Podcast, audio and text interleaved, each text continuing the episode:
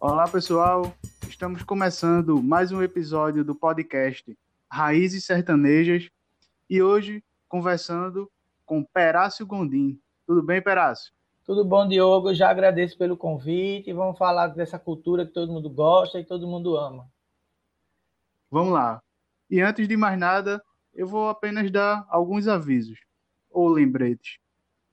O podcast Raízes Sertanejas tem o incentivo da Lei Aldir Blanc do Estado de Pernambuco e tem o apoio do Centro Cultural Cais do Sertão. O Cais do Sertão é um equipamento cultural gerido pela Impetur, junto com o governo do Estado de Pernambuco. Dito isso, vamos dar início. E antes de mais nada, eu vou ler a biografia de Perácio Gondim. Perácio é formado em Pedagogia pela Faculdade Fafiri, especialista em gestão educacional em ambiente escolar e não escolar, também pela Fafiri, é arte educador, coreógrafo, maquiador e educador cultural do Museu Cais Sertão, e também é pesquisador cultural. E já foi assistente de preservação do patrimônio cultural e material de Pernambuco pela Secretaria e Fundação de Cultura do Recife, animador cultural da Secretaria de Educação do Recife, educador do Museu Passo do Frevo, coordenador pedagógico da Secretaria de Cultura de São Lourenço da Mata, maquiador e coreógrafo do Rei e Rainha do Carnaval do Recife de 2006 a 2018, coreógrafo das quadrilhas Tradição, Traque de Massa, Traquejo, Raio de Sol, Zé Matuto e Origem Nordestina. Comissão julgadora do concurso pernambucano Mirim de Quadrilha Junina no sítio da Trindade. Representante de Pernambuco no concurso do Nordeste de Quadrilhas Juninas de 2010 a 2016. Apresenta-se, representa representa Pernambuco no concurso brasileiro de quadrilha junina.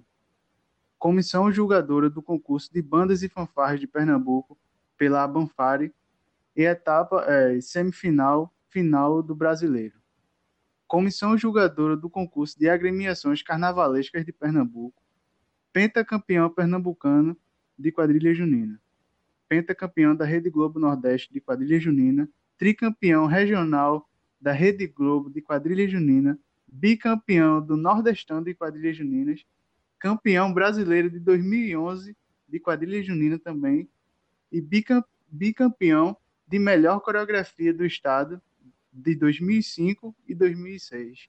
É um currículo e tanto, hein, Perácio?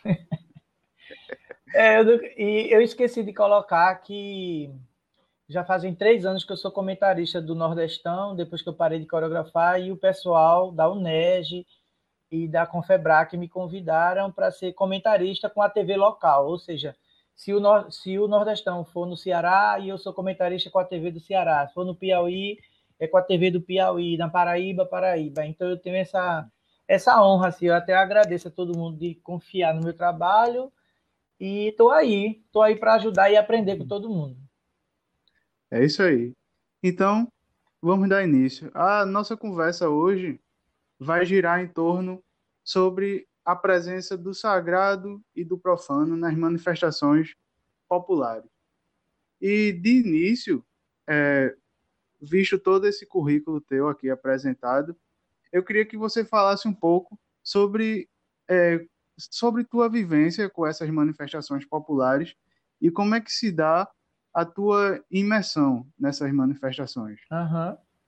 Vê bem, Diogo, eu começo é, a admirar toda essa cultura muito pequeno. Eu nasci em Casa Amarela, no Morro da Conceição, e aí, como muita gente sabe, o Morro da Conceição é uma efervescência de cultura popular. Casa Amarela é o maior bairro do Recife. Então, Casa Amarela você vê de tudo um pouco, de agremiação carnavalesca, de quadrilha, de reisado de Natal. É, meu avô, na época, quando, quando eu nasci, aí eu já era grandezinho assim, eu comecei a escutar as histórias do meu avô. Então, meu avô era caboclo de lança, de carpina, não é? A família dele é de Carpina e de Nazaré, e ele, e ele brincava, ele era um folgazão de, de maracatu, de baque solto, né? Que é o maracatu rural, que nasce na zona da Mata Norte, e ele vendo os amigos, né, os, os, como ele mesmo dizia, meus compadres tudo dançando, ele foi dançar também. Então, tudo isso eu fui escutando desde pequeno, e aí tudo bem. Na minha adolescência, aí pronto, eu pequeno ainda, minha mãe faleceu, que era filha dele, meu pai não queria ficar em Casa Amarela, porque tudo lembrava a casa que a gente morava no morro, e ele foi para São Lourenço, ele casou de novo e a gente foi com ele. Em São Lourenço foi quando eu comecei a me descobrir assim, é, dessa veia cultural permaneceu dentro de mim, né? Porque quando eu ia para a escola, eu dançava pastoril, eu dançava quadrilha, eu dançava no grupo de dança, e aí começou daí. Quando foi na adolescência, aí eu, eu, eu pequeno fazia um pouco de balé clássico, mas eu não segui nas escolas. Só que a cultura popular meio que era uma fascinação. Assim, quando eu via um grupo na rua, eu ficava doido. Então eu comecei a dançar quadrilha, quadrilha mirim. E eu dancei muito tempo quadrilha mirim quando eu fui para a fase adolescente e adulta, aí eu fui dançar em quadrilha adulta. Quando eu chego na quadrilha adulta, eu já eu dancei um tempo ainda em São Lourenço na quadrilha adulta, depois eu voltei para o Morro da Conceição, que a gente se mudou para São Lourenço, mas minha ponte ainda ficou São Lourenço, Morro da Conceição, São Lourenço, Morro da Conceição. Minha família morava lá e morava em Carpina, então era essa história do maracatu do meu avô lá e a minha família no morro, então eu transitava nesses locais aí de cultura. Quando eu chego na, na fase adulta, assim, já saindo da adolescência para a fase adulta, eu fui, eu dançando quadrilha e, e manifestação popular em São Lourenço, eu voltei para o Recife para participar da origem nordestina, que eu dancei sete, eu não lembro foi sete ou foi oito anos na origem. Quando eu me vi, eu estava dançando quadrilha, foi quando começou essa minha veia mais de competição, porque eu competia em São Lourenço, mas não era tão forte assim como eu quando eu voltei para o Recife. Então, com a origem foi quando eu me classifiquei primeiro ano na Rede Globo Nordeste, como enquanto dançarino ainda. E aí foi uma fascinação, porque quando a gente era adolescente, o sonho de todo quadrilheiro é se classificar na Rede Globo e se classificar no Pernambucano. Então, com a origem, eu me classifiquei de cara ao primeiro ano, fomos vice-campeão da Rede Globo. E ali eu fui tomando gosto. 97 para 98, aí 99, 2000, 2001, 2002, 2003. Quando foi em 2004, a gente é, resolveu. Eu não estava nem na hora, foi mais meu primo, meus amigos de lá do Morro da Conceição, disse, vamos formar uma quadrilha da gente. E aí foi quando eu me vi no meio de um grupo novo, que foi a Junina Tradição. Então, a Junina Tradição, a gente Veja como é as coisas. Eu era só dançarino, eu e tantos outros que formou a tradição.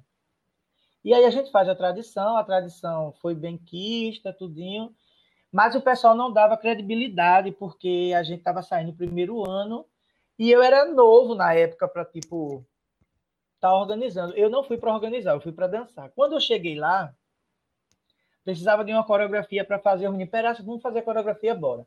Então, eu comecei a coreografar com duas pessoas. Quando eu me vi, eu estava fazendo coreografia. Então, quando os meninos não podiam ir, quando o outro não podia ir, eu terminava e levava. E esse terminar e levar, o grupo gostava. E aí o pessoal volta de novo, faz a outra. Aí eu Quando eu me vi, Diogo, eu estava coreografando. E essa coreografia foi aceita no ciclo, eu coreografei a tradição, ganhamos a Globo, ganhamos o Pernambucano, Pernambucano fomos vice-campeão da Rede Globo, do regional, ganhamos a Globo e fomos regional em Rio Grande do Norte, ficamos vice-campeão. Com esses títulos, aí eu fiquei conhecido, foi quando aí foi quando eu resumi isso em, em minutos assim para dizer como foi que eu cheguei mais de fato nessa parte de cultura popular. Então eu era só dançarino, eu era só curioso, depois eu fui ser dançarino, depois quando eu me vi eu estava coreografando, o destino fez isso. Quando eu vi eu recebi vários convites para dança, para teatro. Aí eu comecei a pesquisar de fundo. E aí depois eu vou contando mais um pouco como foi que eu cheguei. Eu, daí eu fui ser estagiário da Fundação de Cultura do Recife. Depois eu fui estagiário da, da Secretaria de Educação como animador cultural. E aí foi quando eu fui conhecendo essa, essa parte de como é que eu posso dizer, de bastidores de carnaval, de São João, de Natal. Então eu fui fazer, eu fazia vários cursos pela Fundação de Cultura para brincante. Viu, Diogo? Uhum. Antigamente tinha muito, Sim. muito cursos que a Fundação de Cultura do Recife e a, e a Secretaria de Cultura do Recife fomentava para brincantes. Então eu fui aluno, Sim. por exemplo, de G. Domingues, que é um nome gigante aqui de maquiagem artística em Recife. Ele faleceu ano passado, foi retrasado, não lembro. Então eu tenho essa honra de dizer que eu fui aluno dele. Então, quando eu estava terminando esse curso de maquiagem artística para carnaval, recebi, foi quando eu recebi o convite para maquiar a rainha, em 2005 para 2006. Aí eu entro em 2006 e fico até 2018. Então foi, foi assim que aconteceu. Nada foi programado, Diogo. Isso é muito Sim. importante falar. Ah, Perácio foi porque fulano levou ele. Ah, Perácio foi porque o avô era assim. O pessoal, esse pessoal que eu vim trabalhar agora nem conhecia meu avô, nem sabia que meu avô era de cultura popular. Eu que comentei depois, o pessoal dizia, que legal, teu avô era de Batista de Goiânia. Então, o pessoal sabia que eu era do Morro da Conceição e que eu dançava quadrilha. E que depois eu vim a coreografar. Então, eu fui melhor coreógrafo em 2004, 2005, 2006.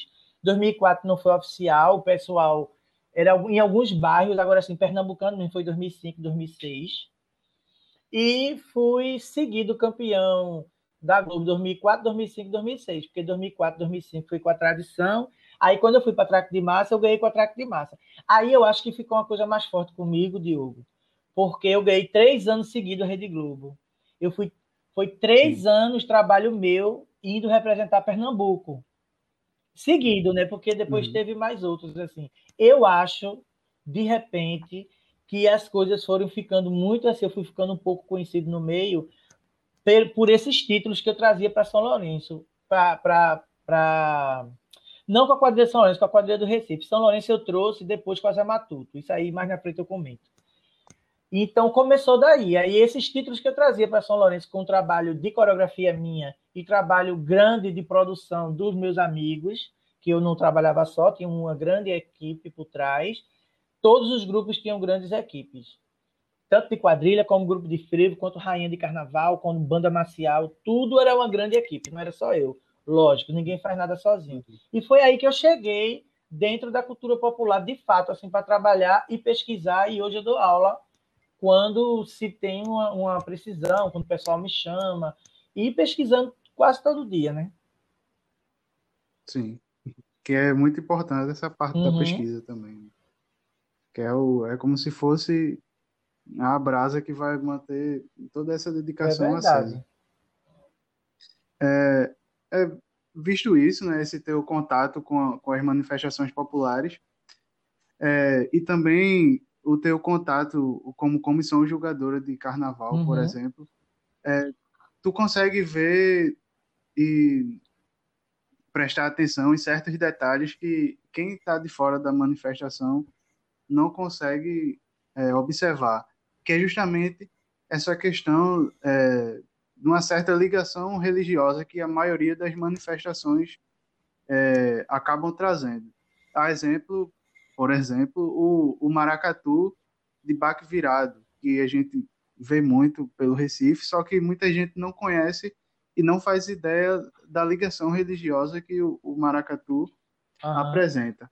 E então, é, como ponto de partida assim para para a nossa conversa, eu queria saber de você como essa mistura é, começou, como tudo isso começou aqui para a construção da, da cultura brasileira de forma geral. Assim. É, eu costumo dizer que é, quando a gente conhece o patrimônio, assim, na, nessa, nessa organização do patrimônio, a gente conhece, a gente gosta, a gente valoriza e faz a salvaguarda, que é o que a gente faz, né? Quando a gente trabalha com cultura, a gente está fazendo a, a salvaguarda para esse patrimônio ficar para frente. E esse patrimônio a gente percebe que ele se dá desde o Brasil colônia. Então, essa formação do maracatu mesmo, ela se dá de uma coroação de rei de Congo, né, com a chegada dos escravos, é maracatu de nação por conta das nações que chegaram no Brasil, só que isso vem bem depois.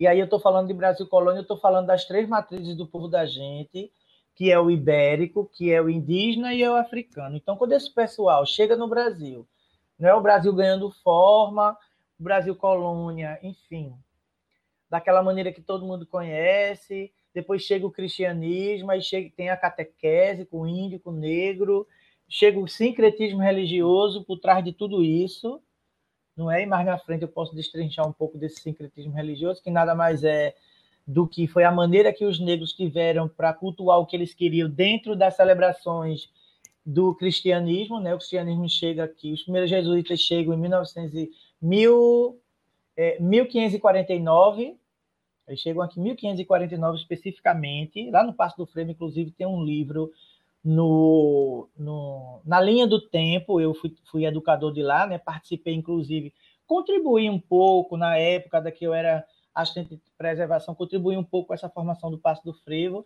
e tem lá, primeiro jesuíta chegado no Brasil em 1549. Então, 1549 eu estou falando de quase 50 anos já o pessoal fuçando no Brasil, né? Veio para cá, então vê isso, vê aquilo, traz negro, é, é, traz, é, traz, o negro, vê o índio, é, tenta é, fazer a catequese com o índio, e o ibérico já está aqui, mandando e desmandando, chega a igreja católica e por aí vai.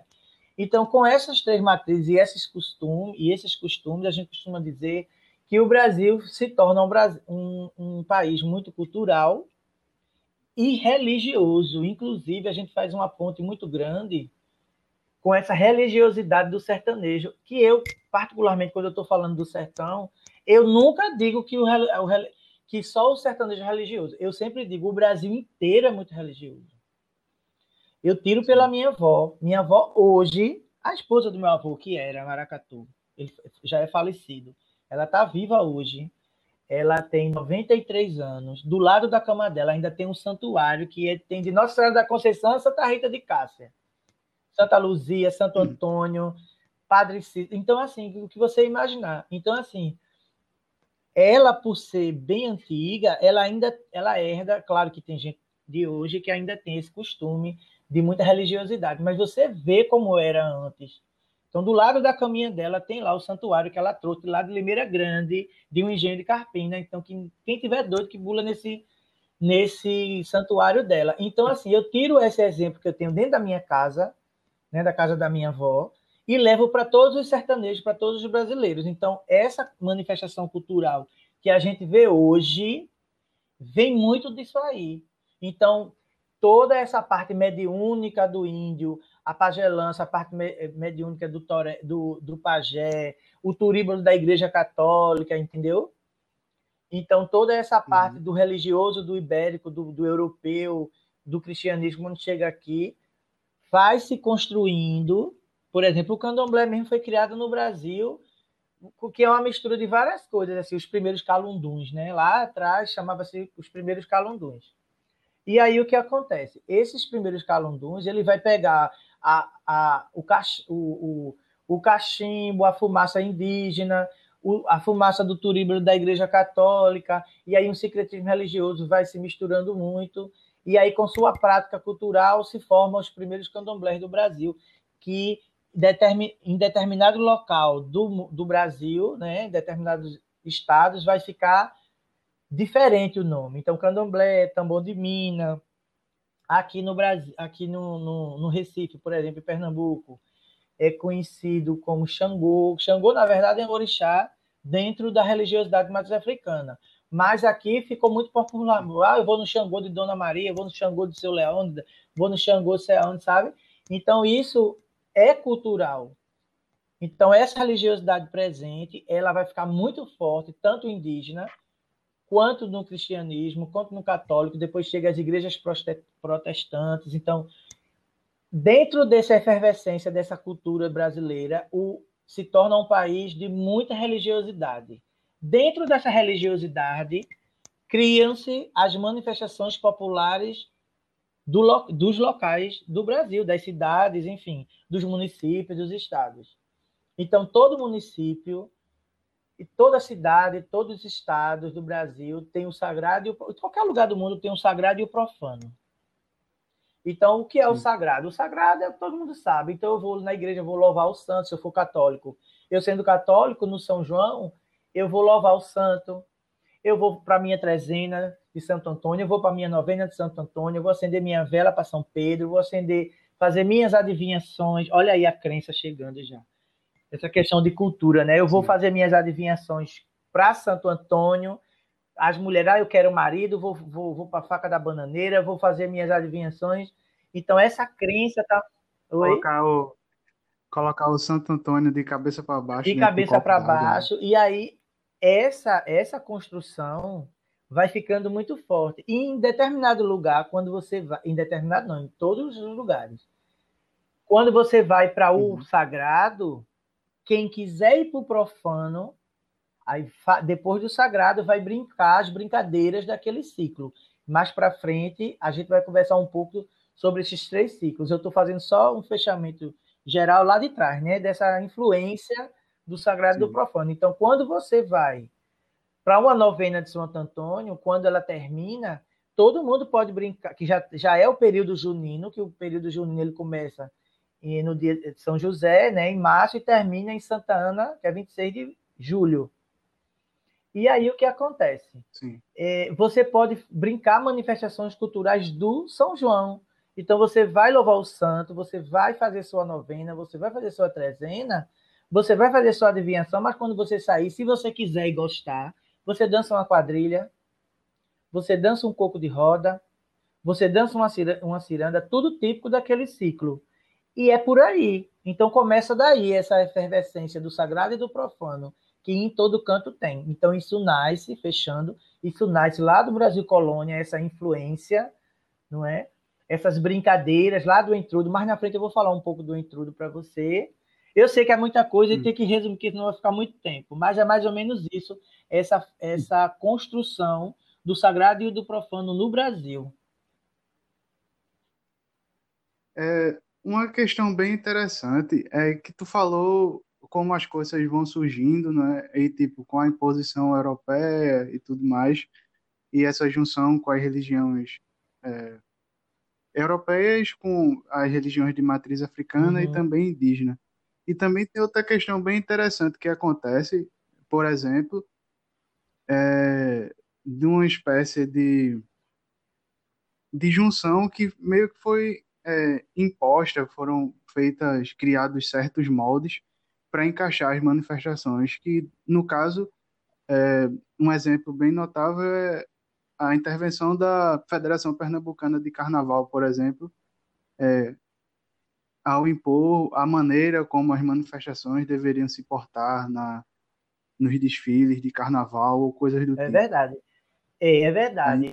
É mesmo. Para eu tocar nesse ponto, eu tenho que tocar em uma coisa lá atrás. Me lembre para não fugir desse ponto aí. Para eu, pra eu falar disso, eu tenho que ir lá atrás de falar da repressão. Então, todos, toda manifestação popular, a cultura popular é feita por povão, é né, quem faz é, somos nós. Então, assim, na elite naquela época não fazia carnaval de rua, não fazia batuque. Sim. É lógico que um dono de um engenho não ia botar uma agremiação na rua, nunca. Lá atrás. Então, quem fazia uma manifestação popular de terreiro, de brincadeira, de batida de pé, no chão, para poeira levantar, era o povão. Então, ali tinha pobre, tinha negro, tinha gente que morava na rua na época. Então a elite, a igreja e a imprensa não queria aquilo. E aí começa a repressão. Entendeu? Começa a repressão que queria acabar aquela farra. O intrudo foi assim, né? Que é a primeira brincadeira de, de festa e de carnaval no Brasil chamava-se de intrudo, que era o famoso melamela.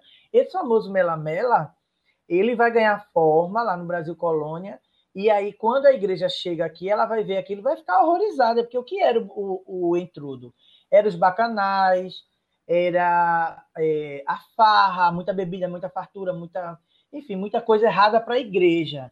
E o que foi que aconteceu? A igreja ela ressignificou o que o povo fazia. Ela tentava tirar do, do povo a brincadeira, né? A, a, a, safadeza que ela dizia, ah, isso é uma safadeza, eu vou acabar com isso aí. Só que ela não conseguiu. Aí tudo que ela via e não conseguia tirar do povo, ela ressignificava e fazia com que o povo fizesse aquilo da maneira dela. Foi o que ela fez. Ela viu aquela desordem, que era o intrudo, que é a primeira, os primeiros traços de carnaval no Brasil, a primeira brincadeira do Mela Mela, E o que foi que aconteceu? Ela disse: já que eu não posso tirar de vocês, eu vou dar, eu vou arrumar. Aí o que, é que ela fez? Tudo bem, já que eu não consigo tirar, eu vou dar o meu jeito. Aí ela diz: vocês só vão ter três dias para fazer essa bagunça aí.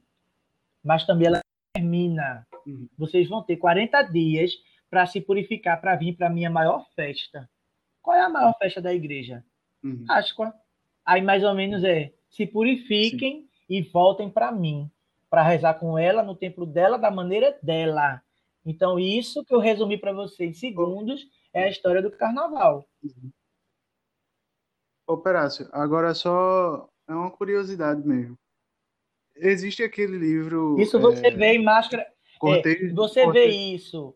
É, desculpa, Diogo. Você, isso tem Carnaval a Máscara do Tempo, tem vários. Tem Carnaval do Recife, de Leonardo Dantas. Você Isso. vê esse livro mesmo Sim. que você ia falar de Cortejos e Improvisos, de Maria Alice Amorim, Roberto Benjamin tem, tem na dissertação de Mário Ribeiro, tem, tem muitas publicações de Carmen Leles e da Fundação de Cultura do Recife. Então, é, você vê muito isso em publicações também para você estudar. Pode falar. Sim. É, justamente um exemplo que existe nesse cortejo de improvisos é falando de moldes, né, da manifestação, que, por exemplo, a manifestação do, do maracatu, no seu cortejo, ela vai apresentar semelhança com a procissão religiosa uhum. de origem católica. No caso, esse, esse, esse tipo de molde, ele vem a partir da Federação Pernambucana de Carnaval ou ele surge através da imposição é, da igreja, justamente nessa, nessa não, fase Não, não, não. A Federação Carnavalesca já é tipo 1900 e alguma coisa. Essa questão da influência europeia dentro do maracatu é do Brasil colônia mesmo. Então, assim, tudo que vinha de fora era algo que a gente tem que se inspirar. Então, assim, se você olhar um maracatu é, de baque virado, que é o maracatu de nação, ele é uma corte na rua. Ele tem o rei e a rainha, o Sim. príncipe, a princesa, a duque, a duquesa, o, os palhos, o, os, os, príncipes, aquele, aquela história toda. Então, é uma corte. E a inspiração para ir para a rua, ele é o mesmo formato das bandeiras religiosas, das bandeiras da ordem, né, da Igreja Católica. E aí o que acontece? O maracatu, que é o primeiro, é importante a gente lembrar aqui, que esqueça qualquer outra manifestação popular, inclusive o frevo que vem depois. Quer dizer, o frevo transitava no meio dessa brincadeira também quando existiu o maracatu. Agora ele não era definido como frevo, mas ela era o fervo, era uma brincadeira do Recife. Mas o maracatu ele nasce né, uhum. lá atrás, o primeiro e, e acho que foi mil, mil, mil a, a, data eu me esqueci. Mil oitocentos e alguma coisa, acho que foi. 1808, meu Deus, não me lembro. Enfim, é, foi o elefante. Aí depois nasce os caboclinhos indígenas e só na metade do século XIX, 1700, é, 1700 e alguma coisa, já existiam as bandas de música na rua, depois elas foram se moldando e a palavra frevo só vem aparecer em 1906. Não é, não é o frevo que nasceu em 1906, a palavra é a palavra que do frevo que antigamente era só fervo, fervança, é, é, é, o pessoal está fervendo uhum. na rua. Então nasce isso aí. Depois, é, é, primeiro maracatu, depois os caboclinhos indígenas, depois o frevo. Então, quando isso se dá, essa influência lá atrás. A influência da, da, do, da FECAP, isso é bem depois, isso é 1930, 40, 50, quando a, a FECAP vem para moldar esse carnaval que já existia no Recife. Tipo, ah, tá muita bagunça, a, tá muito. Então, vai, a Federação Carnavalística do Pernambuco, que é a FECAP, ela nasce, aí ela determina muita coisa. Ó, sua agremiação vai sair. Isso você vê no livro de Mário Ribeiro, Tambores, é, Repiques e Ganzais, que foi a dissertação de mestrado uhum. de Mário, que é professor doutor da UPE. E aí é um grande amigo nosso, inclusive trabalhei com ele na Fundação de Cultura, na Secretaria de Cultura, na Casa do Carnaval, inclusive eu aprendi muito com ele, inclusive nas publicações dele. Então, ele vai mostrar para a gente exatamente essa repressão. E aí teve uma repressão muito grande na, na época de Agamenon Magalhães, não é? Que ele, ele abominava tudo que fosse de brincadeira de matriz africana. isso é uma outra história. Mas aí a FECAP ela entra para organizar esse carnaval mais recente. Recente, eu digo mais tipo, é, foi de 1970, 50, 40, 30, 40, 60, por aí. Entendeu? E essa formação do maracatu não tem nada a ver com a FECAP, não. A FECAP nem existia, estou falando de Brasil colônia. Viu? Então, Sim. só para é, a gente fechar um pouquinho aqui. Vamos lá, eu, a gente vai falar mais de muita coisa lá para frente, mas só para o pessoal que está escutando saber. Quando a gente fala de ciclos festivos, a gente, a gente fala de muita coisa no ano, mas a gente só tem, só, a gente só tem três grandes ciclos festivos, que é o Carnaval, São João e Natal. As outras, é, é, é, o que a gente comemora durante o ano não, não chega a ser um ciclo, não é uma comemoração, que a gente é Dia dos Pais, Dia da Consciência Negra, é, que não, assim, não demora tanto tempo. O Carnaval todo, tudo para para viver o Carnaval, o São João tudo para para viver o, o São João praticamente, e o Natal a mesma coisa, que é uma coisa mais grandiosa, né? O Carnaval, São João e Natal. No Carnaval, Sim. a gente tem 13 modalidades de agremiações carnavalescas na área metropolitana do Recife, que é Maracatu, são 13. Maracatu de 13. Baque solto, Maracatu de Baque virado, Caboclinho, Tribo de Índio, Urso, Boi, Clube, Troça, Bloco de Pau e Corda, Clube de Bonecos Gigantes, Escola de Samba, Foché e Bloco de Samba. 13. Na Recife era metropolitana. Uhum. Quatro é que sai com frevo, que é o Clube, a Troça, Clube de Bonecos Gigantes e o Bloco de, o, o, o bloco de Pau e Corda. Não é? O restante se divide em, maracatu, dois maracatus, o indígena é caboclinho, tribo de Índia, depois vem o urso, vem a troça, é, vem o, o, o boi, Sim. e por aí vai. Eu falei de, de carnaval. Isso eu estou falando de Recife era, e era metropolitana do Recife. Porque se eu for falar de Pernambuco todo, entra triunfo de, de, de, entra os caretas de triunfo, entre os caiporas de pesqueira, entra o papangu de bezerro e por aí vai. Esquece carnaval, a gente vai chegar no São João agora. Quando a gente fala do segundo ciclo, que é o São João, existe o sagrado e profano do São João, mas tem outras manifestações populares que não é a do carnaval. Então a gente tem quadrilha, a gente tem coco de roda, a gente tem ciranda, a gente tem é, shot, chachado, baião, enfim, os ritmos, né? Que a gente conhece para brincar, que é o uhum. ciranda, uhum. que é outro tipo de manifestação. Aí esquece carnaval e esquece Sim. São João. Chega o último grande ciclo do ano, que é o Natal. No Natal, tem o sagrado e o profano, e dentro desse sagrado e profano, a gente, no profano, a gente tem pastoril religioso, pastoril profano, reizada, amarujada, é, cavalo marinho, o boi, é, o cavalo marinho que é dentro do boi, o guerreiro que é dentro do reizado, e por aí vai. São outras manifestações populares. Então, em algumas manifestações populares, a repressão era muito forte. Porque a igreja não queria dança de pobre, dança de negro, dança de periferia. E aí, dentro da história do Recife, teve a, a história do Abaixo Mucambos, né? Eu não vou ter tempo de falar isso aqui, então tira todo mundo que é pobre do centro do Recife, porque Recife está passando por um processo de transformação, processo de evolução na cabeça deles, então tudo que vinha da Europa era era modelo. Então veja que o Recife tem muita coisa de estrutura europeia não é? Então a mesma coisa, Sim. então que era de pobre, que era de negro, por exemplo, eu eu sou do Morro da Conceição, eu sou de periferia, assim, sou de comunidade. Então se eu não fosse daquela época, eu jamais eu teria vez no centro do Recife. Porque então tira Sim. essas agremiações, ele leva eles para os primeiros é, como era o nome? Me fugiu o nome, que era a, os, as primeiras comunidades que nasceram. Depois vai nascer a área metropolitana do Recife e depois aí vai, pronto. E aí é o que a gente brinca, né? Poxa, antiga, eles foram tirados do centro, foram levados para os, os arrabaldes. Os primeiros eram chamados os primeiros arrabaldes, que esses arrabaldes veio dar origem à área metropolitana do Recife e depois essas comunidades vão crescendo e vai virando grandes bairros do Recife. Aí hoje a gente brinca, tipo, antigamente eles foram expulsos do centro por conta dessa brincadeira de carnaval. E hoje o carnaval é feito para levar eles para se apresentar. Veja como é a ironia do destino, né?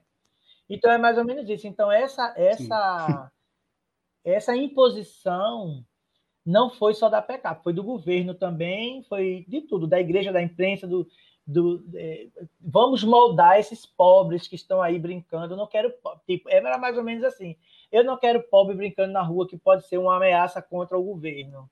Era mais ou menos isso. Mas só Sim. que não teve uhum. imprensa, não teve governo, não teve religião, não teve nada que combatesse essa manifestação popular que é a nossa, que é carnaval, que é São João, que é Natal, e está aí para todo mundo brincar a cultura popular. Sim. É, agora, Perácio, é como tu falou, deu essa breve explanação né, sobre os, a divisão dos três ciclos festivos e quais manifestações a gente pode uhum. encontrar em cada um deles. Eu queria voltar Sim. lá para o carnaval e, e te perguntar: é, quando a gente fala sobre é, o sagrado nas manifestações populares, geralmente as pessoas tendem a entender que a gente está é, falando do sagrado numa visão mais eurocêntrica. No caso, seria vendo questões voltadas à Igreja Católica. Só que o sagrado ele faz ligação também com a religião de matriz indígena Demais. e africana. E, e a pergunta é a seguinte: quais elementos sagrados, é, independentemente dessas três modalidades, é, a gente pode encontrar no carnaval e em quais manifestações? Olha, Diogo, a gente vê é, a gente vê essas influências indígenas tanto religiosa enquanto é, de indumentária, de dança, de música, a indígena com os caboclinhos e as tribos de índio, as africanas a gente vê Sim. com os maracatus os de baque virado e os afoxés, e a parte ibérica a gente vê com as cortes dos próprios maracatus e do, dos blocos né, dos clubes de frevo, a gente vê essa influência da Igreja Católica, essa influência europeia com os próprios é, cortes, né, do baque solto, do baque virado, e com alguns personagens de alguns clubes de frevo, a elite do bloco de pau e corda, a gente vê muito isso também. Então a gente vê esses elementos. No caso, no caso do frevo, essa representatividade seria vista através dos estandartes? É, porque os estandartes eles nascem tipo? através da bandeira religiosa, né? Independente de qualquer agremiação. Sim. Eles o, o, é o símbolo ah. da agremiação, né? É tão forte, eu digo enquanto comissão julgadora e pesquisador, não é? E, e, e funcionário da Casa do Carnaval que já fui. É o, é, o símbolo é tão forte que se ele não vier, a, a agremiação não entra no concurso. Antigamente não entrava. Hoje, é, não sei se mudou o regulamento, né? Mas, tipo, não entrava. Se, ou se entra e perde ponto. Mas antigamente eu me lembro que não entrava. Então o símbolo é muito forte. Ele tem duas datas: a data de fundação da agremiação e a data do que o estandarte foi, na, na, foi criado. Então, esse estandarte é uma forma uhum. de, de influência, sim. Certo. É, e existem manifestações que trazem os três elementos juntos. É, existe, existe isso? Ou alguma manifestação vai trazer Não, eu acho que o maracatu, um ele, o é, maracatu ele traz. O maracatu de baque virado ele traz. Ele traz a corte europeia, ele traz a a, o indígena, a figura do indígena com o arriamá, ou tuxal, né, a, a, figura da jurema dentro do brinquedo, Sim. e traz a africana com os próprios uhum. negros, o próprio baque, não é a ala dos orixás, a ala uhum. de... Eu acho que o maracatu de baque virado, que é o maracatu de nação, ele traz os três elementos, a gente vê isso. Sim. É, também tem a figura da calunga, né? Que se o maracatu não prestar as devidas condolências à, à, à Calunga, o meio é, que o cortejo está comprometido. A Calunga, ela é uma, um elemento, é o, o elemento onde está o axé do brinquedo popular, né, da manifestação popular é a Calunga. Então, nem todo mundo pega Calunga. Então, para sair, se, se tivesse esse Sim. ano o carnaval, né, ou se fosse desfilar, a gente está no período de pandemia, não vai poder desfilar. Mas se tivesse, se fosse uma menina nova, uma mulher nova, ela esse período ela já não estava dormindo com o marido, ela já não estava tendo relação, ela já não, se ela bebesse, ela já não bebia, se ela fumasse, ela já não estava fumando. Ela estava na sua abstinência para segurar o axé do maracatu, que é a boneca. Essa boneca ela pode ser de cera, pode ser de madeira.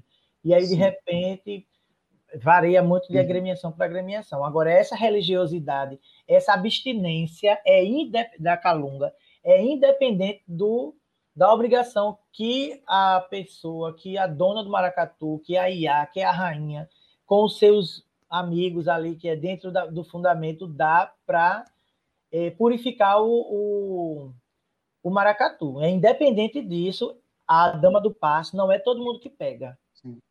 Não é aí, aí você, Diogo, tem uhum. um parente, uma, uma, sei lá, uma prima que quer brincar o maracatu. Aí sua prima vai brincar. Aí chega pro dono do maracatu e diz assim: Eu quero ser a dama do passo. Ele, gentilmente, ele vai dizer: Minha filha, olhe, para você pegar, ser a dama do passo, você tem que passar um bom tempo dentro do maracatu e ser.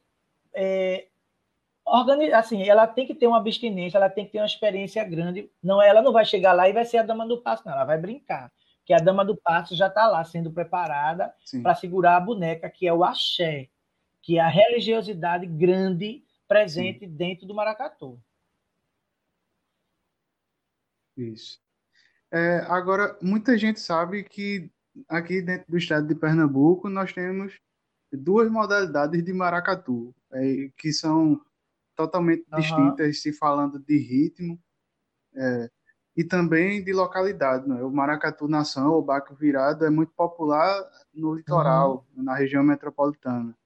Já essa outra modalidade, que seria o maracatu rural ou maracatu de baque solto, ela é muito vista na zona da Mata Norte de Pernambuco. É, e eu queria te perguntar justamente se essa é, manifestação do sagrado se dá da mesma forma no maracatu rural e no maracatu Sim Nação. Os dois têm religiosidade. A maioria das agremiações carnavalescas elas têm muita religiosidade. Agora, é muito importante dizer, Diogo, que nem todo mundo que está dentro das manifestações populares tem a obrigação de seguir a religiosidade daquele brinquedo. Por exemplo, se o brinquedo ele tiver a religiosidade Sim. de Jurema, de Umbanda, pode ter uma pessoa católica que está ali brincando maracatu. Ela não vai se envolver com a parte religiosa, porque, enfim, só quem vai dar a obrigação, quem vai estar tá lá na, na, nessa preparação, todas as pessoas do, da Umbanda. E a pessoa que quer brincar, não, faz sua roupa, vai brincar, Sim. agora tem que respeitar o brinquedo. Tem que respeitar quem faz e tem que aceitar. Vai, vai dançar brincando, sabendo que a brincadeira é dentro da Jurema. Vai saber que é dentro da Umbanda, que vai saber brincar, vai brincar sabendo que é dentro do candomblé. Então, a gente tem que respeitar. Então, o de baque solto, que é o maracatu rural, que nasce na zona da Mata Norte, com os cortadores de cana, que é uma figura fantástica, que vai se criando com o tempo. Aí sim, a, a, a, tem uma religiosidade de Jurema. Então, eles cultuam o caboclo, caboclo, Jurema, as pombagiras, por aí vai. O, de, o maracatu de baque virado, que é o maracatu de nação, tem, é de religiosidade de matriz africana mas é de candomblé. Então eles cultuam os orixás e tocam um dia para Jurema, para os mestres, uhum. né? Então o que é que acontece? É, geralmente os maracatus de baque virado, eles têm uma mãe de santo, que é rainha, eles têm que estar ligados a um terreiro de candomblé. Se não tiver religiosidade, ele não é uhum. de jeito nenhum maracatu, ele é um grupo de percussão. Se ele tiver a religiosidade, Isso. se ele tem o orixá patrono que rege aquele brinquedo, se ele faz sua obrigação para que ele vá para a rua protegido, ele é maracatu. Quando a gente vê uma brincadeira uhum. na rua só de baque, não é maracatu. Pode até estar tá tocando, brincando e dançando maracatu. De certa forma, fazendo até a salvaguarda do, brin... do, da, do patrimônio, mas não é maracatu nação. É um grupo de percussão. Então, os dois têm duas Isso. religiosidades diferentes, até que se entrelaçam um pouco, né? Que todo mundo sabe que dentro do candomblé tem um dia que se toca para Jurema, e o pessoal de Jurema sempre tem seu pezinho, uhum. algumas pessoas que são de candomblé também. Agora, eu vou voltar a dizer que nem todo mundo que está brincando ali, a gente não pode generalizar dizendo que todo mundo de maracatu é de candomblé. E eu digo pelo próprio meu avô, né? Que meu avô brincava e ele era católico. Ele podia até, até eu não posso falar uhum. porque ele nunca falou para gente. Ele podia até ter, ter seu pé, porque o brasileiro é assim, né?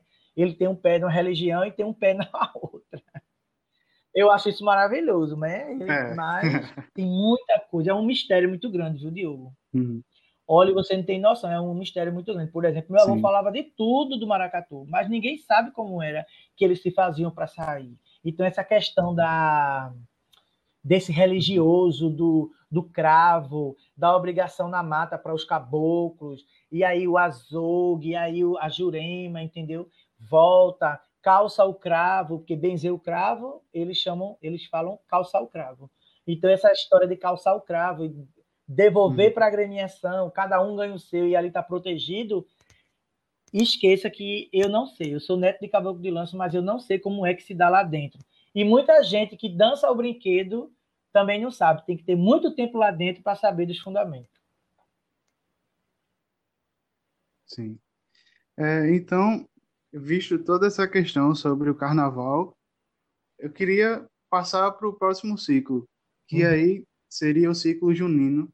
E como o nome já diz, não é, a, a predominância de elementos seria católico, é isso mesmo? Ou tem alguns outros elementos nesse ciclo? Não, aí é, não vou ter tempo para falar muita coisa, mas essa questão de ciclo junino, aí tem muita gente, não, é junho, não, não, no... Oh, pode ficar à vontade. Viu? Olha, a gente, tá, a gente tem, tem, uma história tempo. também de, de com o cristianismo no Brasil. Ela vê as práticas, né? Que ela, aí ela vem com a nomenclatura de prática pagã.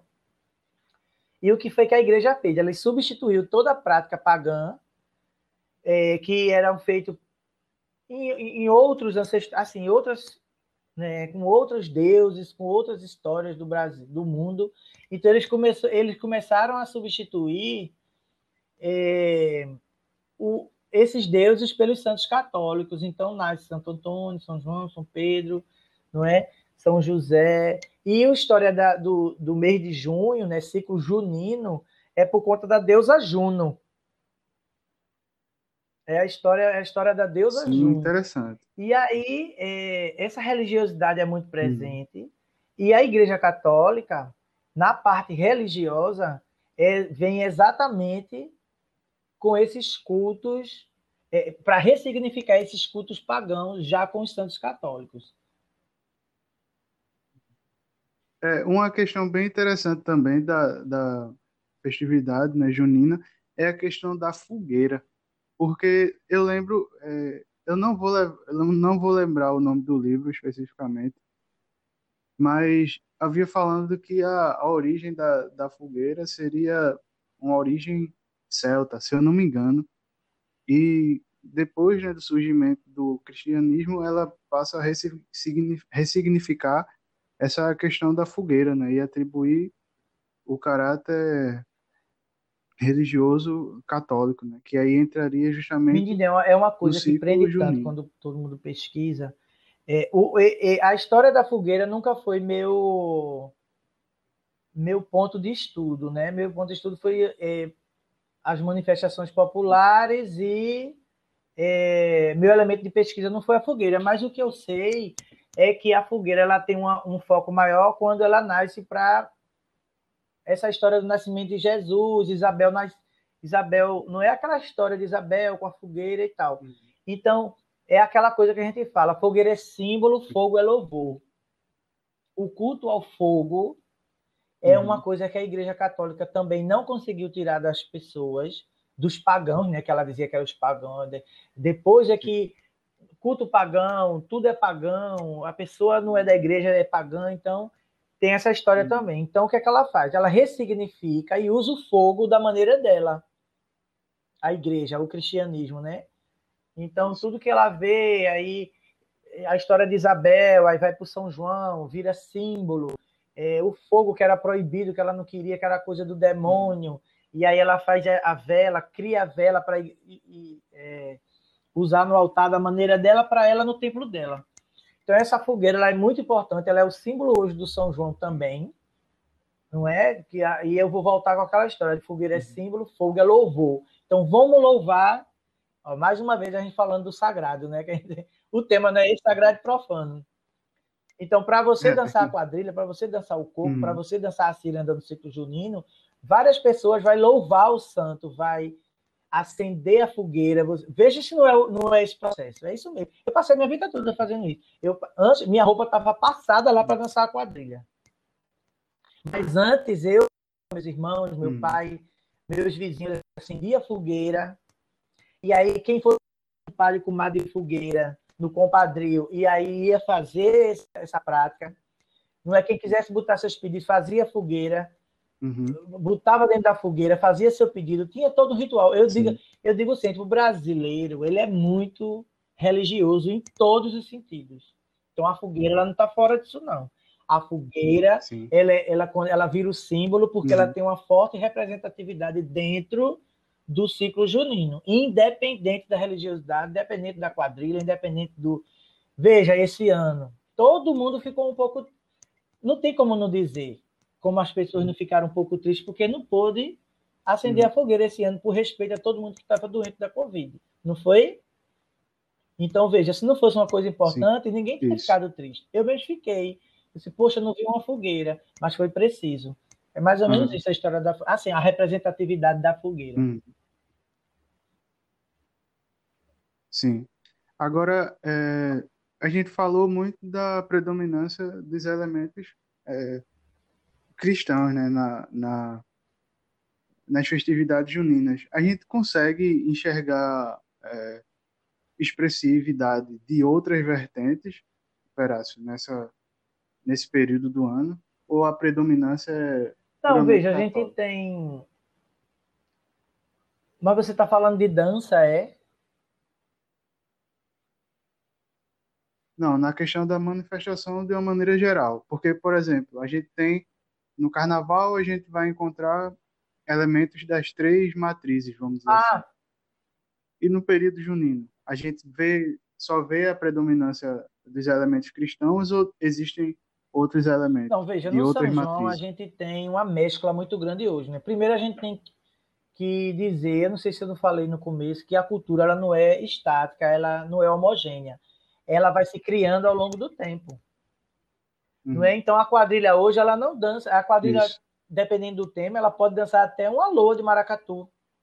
Ela dança um toque de afoxé dentro, da, uhum. dentro do seu tema voltado para o junino. Entendeu? Então, essa quadrilha, quando ela chega uhum. aqui, ela, a gente vê de cara uma, uma, uma corte. Ela nasce na, ela nasce na, é na Normandia, né, na, na Inglaterra, e como dança de campo, depois ela passa para os grandes salões europeus, e aí quando ela vem para o Brasil, ela vem, é trazida pela família real, e ela ainda é dançada nos grandes salões. Depois ela vai perdendo uhum. força, e essas pessoas que trabalhavam nos grandes palácios, ela leva para os grandes salões, ela leva a quadrilha para o povo e o povo faz do, a, da quadrilha, ressignifica e dança da maneira que ele faz, do que, do que eles veem. E aí o que acontece? Essa quadrilha ela vai passando por transformação. Não é como o frevo passou por transformação, como o maracatu passou por transformação, como o baque solto, que nasce só com a caboclaria, e os arreamar e os Mateu, a catita, e, e depois a federação impõe que eles coloquem o, o, o a corte do maracatu de baque virado, aí para ter o nome de maracatu, aí sim, ele vira maracatu de baque solto e o, e o outro é maracatu de baque virado. A quadrilha foi do mesmo jeito. Ninguém impôs nada, mas ela foi se criando. Ela começa como minueto, não é quadrilha, vem de quadrilha, dança de pá, dança e contradança. Dançava-se o minueto. Depois ela vai, vai para vai o campo, uhum. ela vem ressignificada. A elite do Brasil eu, eu vou tocar em um assunto aqui, mas eu não vou puxar muito. Que a história da quadrilha matuta foi uma ridicularização que a elite do Brasil fez para diminuir o homem do campo. Onde todo mundo dizia, onde eles tinham que afirmar que o homem do centro era melhor do que o homem do campo. Por isso que até hoje muita gente tem preconceito. Ah, é do interior, é, é fraco. Ah, do interior é longe. Do interior não presta, não sei o quê. Pelo contrário, pessoal do interior é inteligente, o pessoal do interior se veste melhor do que o povo daqui, o pessoal do interior é mais dedicado, entendeu? Então, essa Recife, o Brasil, uhum. passando por um processo de transformação, tinha que ter essa referência de centro. Então, tudo que vinha do, de lá de fora, de Isso. mais longe, era algo menor aqui. Então, eles começaram a ridicularizar e começaram a caracterizar essa dança uhum. como dança desdentada, um, um, preguiçoso, como é o homem do campo, preguiçoso, desdentado, assanhado e, jo, e, e, e jeca, de uma maneira jocosa. Isso é um preconceito. E aí Sim. se dança um pouco, um tempo de, uhum. de, Pode ver que tem gente que diz assim: ah, eu gosto mais da quadrilha tradicional. Eu gosto mais da quadrilha remendada, que era uma coisa mais despojada, Sim. mas naquilo ali era uma ridicularização que a elite uhum. na época fez. Quando a quadrilha prestou atenção, meu avô mesmo uhum. dizia, minha avó dizia, eu nunca fui para um casamento matuto, eu nunca fui para um casamento, né? Casamento matuto na quadrilha. Ele dizia, eu nunca fui para um casamento remendado e desdentado, não. Que história é essa? Dançar quadrilha remendado, desdentado, eu sou do interior, eu nunca fui assim. Então, quando a quadrilha percebeu isso, aí ela começa a se uhum. estilizar. Ela dança o balanceio, ela dança o narria, ela dança grande roda, ela uhum. dança toda essa cultura popular dentro do brinquedo, mas ela tá bonita, ela não tá remendada. Aí ela passa por transformações. Ela de minueta, ela vai para tradicional, de tradicional. Sim. A quadrilha matuta, né? do tradicional ela vai para o estilizado, do estilizado ela vai para o recriado, do recriado ela, é, ela tem hoje um critério de julgamento, ela tem um tema a ser proposto e ela é riquíssima da maneira que a comunidade quer, da maneira que os brincantes querem.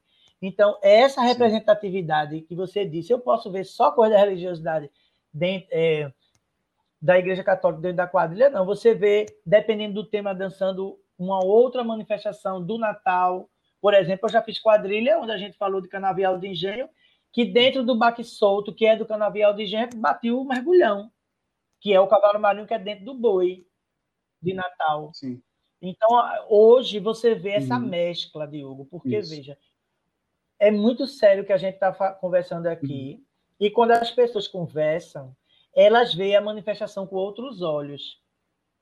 Quem escuta a gente, quem escutar a gente conversando aqui, eles vão ver no Carnaval, no São João do Natal, essas agremiações, essas manifestações, com outros olhos, vão começar a entender, porque tudo se mescla, tudo se se se tá, ao mesmo tempo que é tudo separado, de uma tem uma tem uma em algum momento está se mesclando, sabe? O Mateus do Baque Solto está dentro do Mateus do Cavalo Marinho, está dentro do Mateus, dependendo do tema da quadrilha, sabe? que está dentro de um tema de um clube de freio que se estiver falando de cavalo uhum. marinho, tem que ter o um Mateus ali também, por conta do tema. Então, essa cultura popular da uhum. gente é muito grande.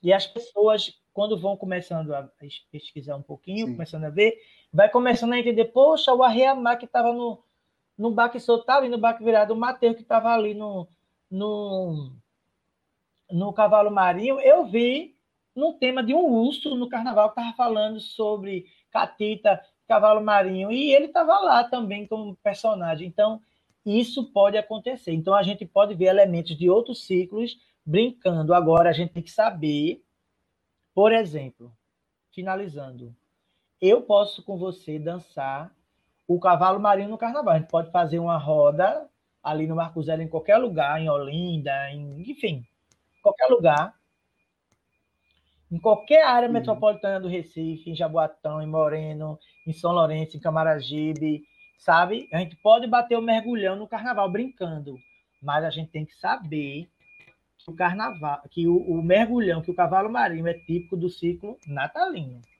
Isso é importante. A ciranda é a mesma coisa, a gente pode brincar à vontade, em qualquer lugar desses que a gente falou, no carnaval, mas a gente é bom saber que a gente que é mais típico uhum. do ciclo junino. A quadrilha a gente pode brincar, brinquei, vamos brincar entre uma troça e outra Sim. no carnaval, vamos aí brincar cantando mesmo a quadrilha. Eu balancei, não sei o quê, brincando no carnaval, mas a gente tem que saber Sim. que a quadrilha ela é do São João. Certo. É, como você já adiantou falando um pouco do, do cavalo marinho, eu queria agora passar para o ciclo uhum. seguinte, que seria o ciclo natalino. Que aí, justamente quando a gente começa a falar de cavalo marinho, a gente vê uma manifestação sendo feita é, em agradecimento ao nascimento de Jesus. Só que, além é, disso, dessa carga religiosa, o cavalo marinho também carrega Muito. uma certa carga profana, né? É, então, eu queria saber é, de você, assim, quais elementos é, religiosos a gente pode encontrar é, nessas manifestações do ciclo natalino, né? A exemplo do cavalo marinho. E quais Olha, o outras cavalo marinho, existem nesse o ciclo? boi, por exemplo, o cavalo marinho quando está brincando, que está entrando o, o boi, por exemplo. Quando tem aquela história do boi, vamos ressuscitar o boi, que entra o padre, que entra. Sim. Porque o cavalo marinho e o boi é uma manifestação que vara a noite de tanto personagem que tem, né? E esse cavalo marinho, com a sua fala, Isso. com o seu texto, entra muita religiosidade também. Ah, Maria, porque não sei o quê, porque Bastião fez isso, não sei o quê. No boi, vamos ressuscitar o boi, chama o padre, chama a freira, chama não sei quem, e vamos benzer esse boi. Essa religiosidade, ela está sempre forte dentro do brinquedo popular. E o brinquedo popular, já está falando, ele sendo popular, ele é muito irreverente. E o povo é muito inteligente, amado. Uhum. Você embola de rir, é muita munganga. Então, cada Sim. um que faça seu texto, cada um que Hum. faça seu improviso. O improviso é a coisa melhor do mundo. No improviso, você amanhece o dia brincando cavalo marinho. Sim. Então, você vê essa religiosidade forte dentro do Uhum. cavalo marinho, dentro do boi. Você vê o pastoril religioso é o mais forte, né? A história da, da- do, do encarnado, do o pastoril religioso já está falando das menininhas das jornadas, do mouro, do cristão e do mouro, do azul e do vermelho, do céu e do inferno, não é do pecado, do bom e do pecador. Então essa o, o pastoril religioso é o mais para mim é o mais forte de questão de religiosidade. O pastoril profano já é uma sátira Aham. a gente já está falando das manifestações do ciclo natalino, né? Então vamos lá. Pastoril religioso, pastoril profano, reizado, fandango. Isso. O reizado é uma dança típica dos três reis magos, também que é uma, eles, um molde parecido, né? Com, com o mesmo foco assim de, de rei, Uhum. festa de reis. A gente vê muito nas festas de reis das cidades do interior, dançando o fandango, Sim. dançando o cavalo marinho, dançando o reizado. O, o, Uhum. É, também, tu falou essa questão da festa de reis, é, também vale lembrar que quando a gente fala de manifestações do ciclo natalino, não quer dizer que a manifestação só aconteça em Ah, dezembro, ótimo. Ela Isso tem até você um lembrar. pedacinho de A janeiro gente para tem o mês de dezembro todo, que é do dia 8 de dezembro, né? Que geralmente a gente fala, que é Uhum. da, do de, quando começa a festa do morro. Pelo menos a gente aqui em Pernambuco tem essa reverência toda com a festa do Morro da Sim. Conceição, que é uma das maiores festas, né? Você sabe disso, que a Uhum. festa do Morro ela é grandiosa Sim. e é no ciclo natalino, já começa do dia 1 ao dia 8 de dezembro. Então começa daí dia 1 e dia 8, aí vai até o Aham. dia 6, se eu não me engano, 5 ou 6 de janeiro, que é a festa de Reis. Eu, não é isso? Eu cresci É isso indo para a festa de Reis de Carpina. E você veja que muita coisa que eu falei aqui, eu vi pequeno Uhum. lá em Carpina. Veja que coisa. Que esse meu avô, que era de Maracatu, que era de lá, e essa Sim. minha avó que mora aqui ainda, né? Ela voltou para o Morro da Conceição, ele, meu avô faleceu, ela voltou para morar com a minha tia, que é da quadrilha Tradição, minha tia Deilda, que todo mundo conhece ela por Teté. Então minha avó Virgínia está lá morando com ela. Então elas Uhum. levavam a gente ali, era minha vida pequena era entre, era entre São Severino do Ramo, que eles eram muito religiosos, minhas tias avós, tudo do coração de Maria. Veja, veja que grau. Então eu e meu irmão ia junto, assim, aí ia, ia para missa, Uhum. de manhã ia para São Severino do Ramo, de noite ia ver a festa de Reis. Uma delícia, olha assim, eu que eu, eu não me arrependi nada do que eu vivi, Sim. porque eu vivi coisas maravilhosas assim. E se eu pudesse viver de novo. Então eu muito pequeno eu via toda essa Uhum. manifestação na Praça de Carpina, Diogo.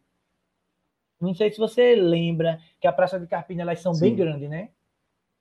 Ela é bem grande mesmo Sim, assim, tipo eu já fui algumas vezes. quilométricas, e quando a gente passava, tinha as festas de rua, teatro de rua, acredita nisso? Eu acho que ainda deve ter, por conta da vida corrida da Uhum. gente, nunca mais eu fui.